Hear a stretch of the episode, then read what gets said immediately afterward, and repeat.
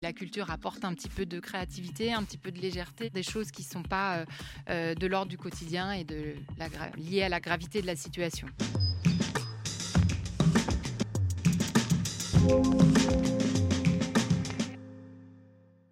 De visiteurs, presque plus de moyens, oui, mais on a des idées. Comme beaucoup de musées, comme beaucoup de galeries, la Maison européenne de la photographie à Paris a dû fermer ses portes. Une première fois en mars 2020, une deuxième fois à l'automne. Elle a peut-être fermé ses portes, mais pas ses fenêtres. Bonjour Lucille Gouge, bienvenue sur Way. Euh, merci beaucoup d'être venue nous voir avec vous. On va voir que quand un sale virus s'attaque à la culture, ben la culture, elle pousse les murs, euh, surtout quand, comme vous, on utilise tous les moyens et puis surtout on fourmille, on fourmille d'idées. C'est votre, c'est votre cas. Vous êtes directrice de la communication de cette maison européenne de la photographie qui se situe à Paris. Alors pour ceux qui la connaissent pas, c'est une référence hein, pour tous les amoureux de, la, de la photographie. Euh, je voudrais que on, revienne sur cette première expérience du confinement pour savoir ce que vous en avez euh, tiré. quelles leçons principales vous diriez aujourd'hui à ce jour, vous en avez tiré. Le contact avec le public essentiellement?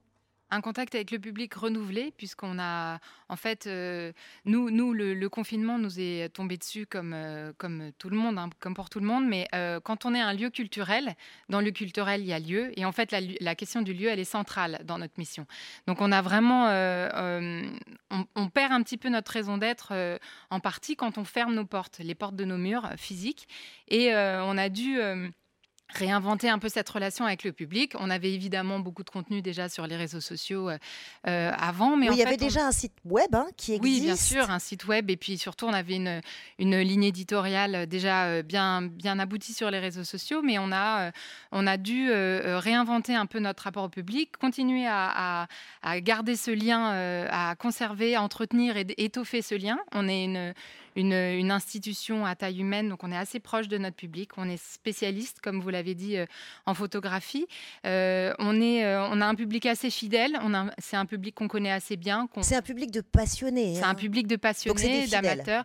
Voilà. Alors on, on, est de plus, on observe dans, dans les études qu'on fait de, de, nos publics qu'on est de plus en plus grand public et vraiment on s'adresse maintenant à des, à des publics vraiment élargis. On a grâce au digital. Justement. Grâce au digital en partie et aussi euh, également euh, euh, en raison de, des, activités qu'on a dans les murs. Hein, on s'adresse beaucoup, on fait beaucoup d'activités pédagogiques, par exemple. Pour les enfants, ouais. Voilà, donc on, on, est, on a beaucoup gagné de ce côté-là. on a élargi notre cible sur les familles, les, les jeunes publics et les familles. Euh, voilà, mais on a dû voilà réinventer notre relation à notre public en euh, gardant cette, euh, en étant fidèle à notre identité, fidèle à la relation qu'on avait avec lui et en inventant de, nouveaux contenus. Ah ben justement, moi je voudrais que vous nous racontiez comment concrètement. Alors par exemple, quand le, premier confinement tombe en mars, quelle est votre première Alors vous, vous m'avez dit que vous aviez déjà un site web existant, mais quelle est la première idée qui vous est venue? Vous vous êtes dit, vous, en tant que directrice de la communication, voilà ce qu'il faut faire. Au lendemain de, l'annonce du confinement, on a fermé. Tous les regards se sont un petit peu tournés vers la com. Évidemment. Euh, c'était le, seul canal qui restait. Euh, et en fait, on a euh, assez vite imaginé de, de, concevoir des, formats de fond, vraiment. L'idée, c'était de. C'est un moment qui a été très concurrentiel aussi, parce que toutes les, les autres institutions. S'y sont mises aussi, oui. S'y sont mises aussi, évidemment. Tout le monde a été en fait assez réactif. Marques, institutions culturelles, tout le monde. Oui, peut-être, mais, mais, mais je vous arrête parce que si on vous a invité, euh, c'est que euh, on a beaucoup parlé de votre opération euh, Fenêtre ouverte, par exemple. je voudrais que vous, vous, vous nous la décriviez, vous nous la racontiez. Ça a eu beaucoup de presse, on en a beaucoup parlé. Tout à fait. Euh, on, a, on a donc Fenêtre ouverte, c'est un concours qu'on a lancé euh, au mois d'avril euh, avec la ville de Paris, qui avait pour ambition de reprendre le thème de la fenêtre. Voilà, reprendre le thème de la fenêtre. Donc le, thème c'était la fenêtre ouverte. Ouverte, c'était la fenêtre, c'était le seul, la seule ouverture possible vers l'extérieur à ce moment-là. Le confinement était annoncé très strict, etc. Et on a lancé cette idée de, de, concours autour de la fenêtre. La fenêtre en tant que cadre vers l'extérieur mais aussi euh, l'extérieur qui arrivait à l'intérieur. Alors c'est génial parce que c'est un thème que, bon, il y a eu Monet, Matisse, Magritte, il y a énormément de peintres qui travaillent autour du thème de la fenêtre et qui résonnaient avec les personnes confinées qui, elles, prenaient des photos sur le thème euh, de, de, de la fenêtre. Voilà. Et donc, c'est un concours. L'idée, c'était vraiment de, de, de, le rendre accessible à tous, au plus grand nombre. Et on a eu des participations très qualitatives. En fait, on est vraiment, avec ce concours, resté dans notre identité.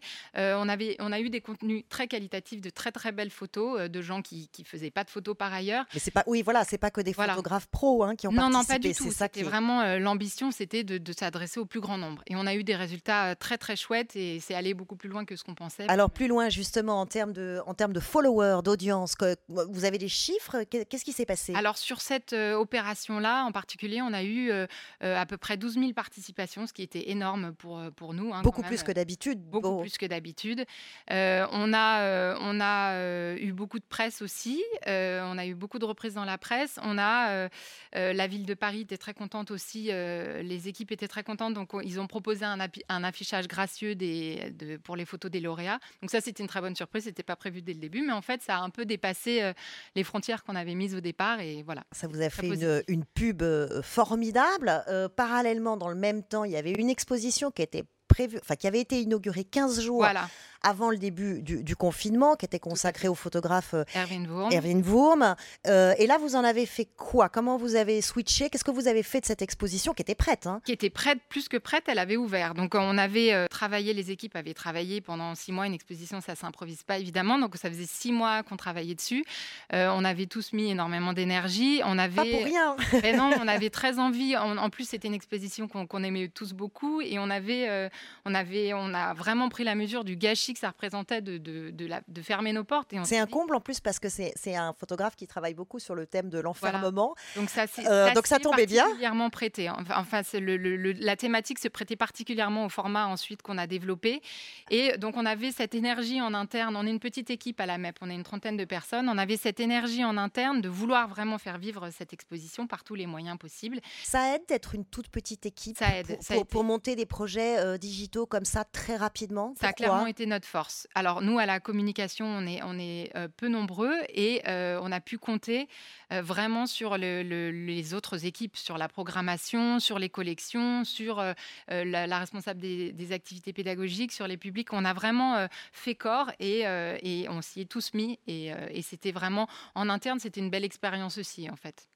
qui va vous servir sûrement pour le, le, futur. Ce qui est génial aussi, c'est que Erwin Wurm, mais aussi d'autres photographes comme Gangao Lang, les artistes, non seulement ils ont adoré ça, mais ils ont ils ont joué le jeu à fond. Ils ont hein. joué le jeu complètement. Alors, les artistes exposés, mais aussi les artistes pas exposés. Le, on parlait du, concours euh, Fenêtre ouverte. Marguerite Bornhauser, c'est une photographe qui a exposé dans notre studio, euh, notre espace dédié à la création émergente il y a quelques temps. Euh, on lui a proposé de lancer ce concours. Donc, toutes les semaines, elle relançait les participants avec une très belle photo. Elle tenait un journal de confinement. donc, elle, lançait le, elle relançait avec une très belle photo autour de la thématique de la fenêtre ouverte. Donc, pas pour inspiration pure, mais pour euh, lancer la créativité des participants. Euh, on a fait appel aussi à des artistes, euh, donc chorégraphes cette fois, qui étaient prévus dans la programmation culturelle. On a une programmation, on a des nocturnes tous les jeudis soirs à la MEP, et au cours desquels on fait souvent intervenir des artistes divers et variés, pas forcément photographes. Tom Lovelace et, Alice Martins ont complètement répondu à notre appel puisqu'ils ont fait, ils ont créé deux vidéos, deux performances vidéo. Live, alors là pour le coup, alors pas live mais exclusive, vraiment vidéo, ouais. Voilà, vidéo. Donc on a qu'on a qui était une création de toute pièce, deux créations euh, artistiques. Là, ouais. Voilà. Donc ça c'était très, en fait, ce qui était hyper suivi là aussi. Hyper suivi, ça a très bien marché. C'était de deux très belles œuvres. Euh, donc en rapport avec euh, l'exposition Erwin Wurm qui était qui était prévue à ce moment-là. Et ce qui était intéressant, c'était non seulement d'imaginer de, nouveaux contenus, mais d'imaginer des contenus complémentaires à ce qu'on avait prévu de proposer dans l'exposition, en fait. Alors justement, c'est la question que je voulais vous poser. Est-ce que euh, ça oblige maintenant les artistes eux-mêmes à, concevoir leur travail différemment? Je, à créer autrement finalement. Alors là, c'est vrai que c'était pas c'était pas prévu. Et en fait ils sont ils se sont bon je pense que c'est des demandes c'était peut-être pas la première fois que ça qu'ils travaillaient comme ça. Mais en tout cas oui je pense que les artistes sont euh, savent par nature se réinventer créer imaginer euh, très très vite.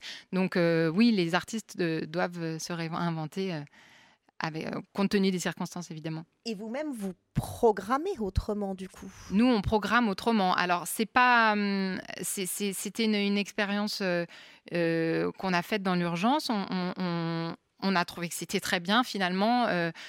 donc ça sera amené à être reproduit potentiellement, effectivement.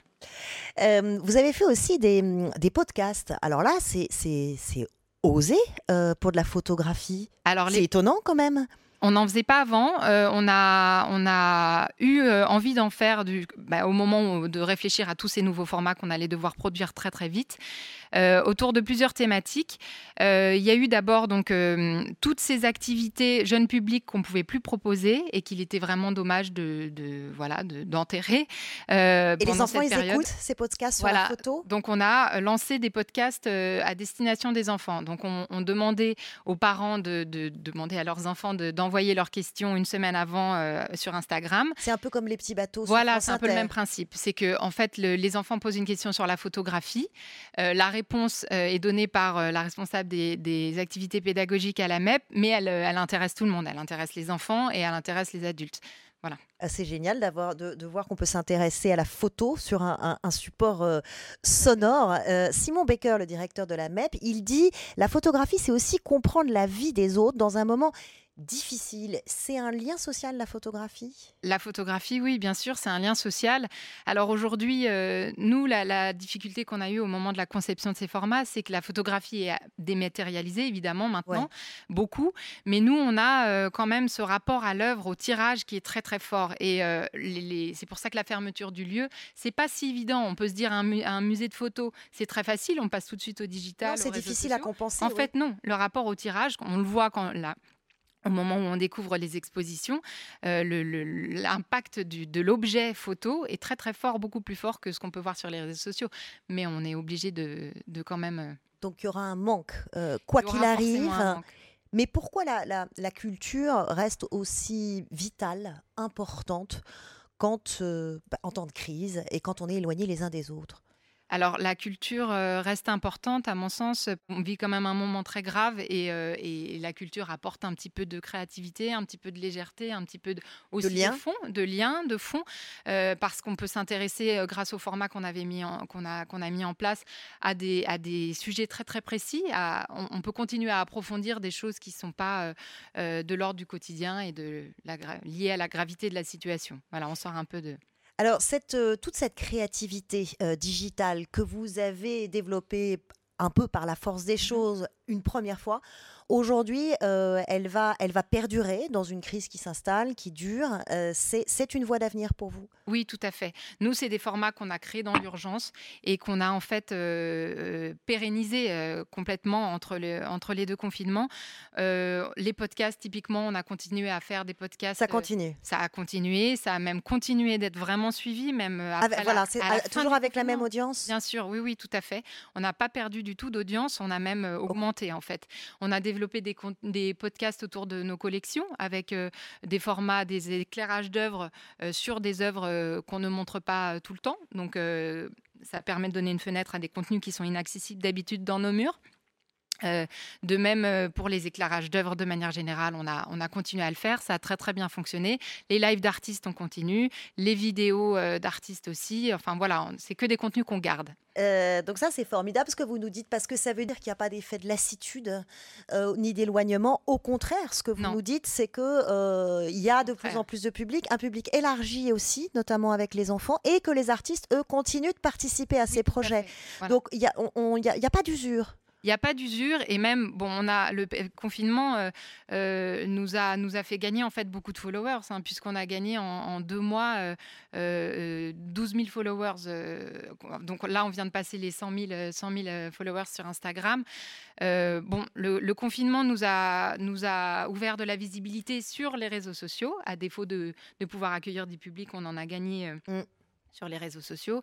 Euh, et, voilà, et la créativité, elle s'est aussi reportée euh, sur, euh, sur le digital, notre créativité à nous aussi. Donc tout le monde est gagnant finalement dans cette, dans cette compensation qui est devenue finalement une stratégie digitale sur, sur le long terme. Euh, merci beaucoup, Lucille Gouge, d'être venue partager avec nous cette expérience. On, retiendra euh, que euh, bah, finalement, l'audience a été démultipliée grâce à ce digital, que c'est une audience élargie. finalement, vous donnez accès à la photo à tout le monde, y compris par le son, y compris aux enfants, et qu'il n'y a pas d'usure avec cette stratégie digitale. Au contraire, c'est encore plus de créativité, encore plus de followers et euh, beaucoup de visibilité pour vous et puis pour la culture hein, qui doit en sortir gagnante. Merci infiniment d'être venu nous voir sur Way. Merci Lucille Gouge. Merci. Merci d'avoir écouté Way of Trailblazer. Si vous avez aimé cet épisode, vous pouvez en parler autour de vous et dès maintenant le partager. Surtout, n'hésitez pas à nous laisser 5 étoiles sur Apple, Google Podcast, Spotify ou encore Deezer. Et si vous avez le temps, nous serons très heureux de connaître votre avis sur l'émission. Merci encore, merci à vous et à très bientôt.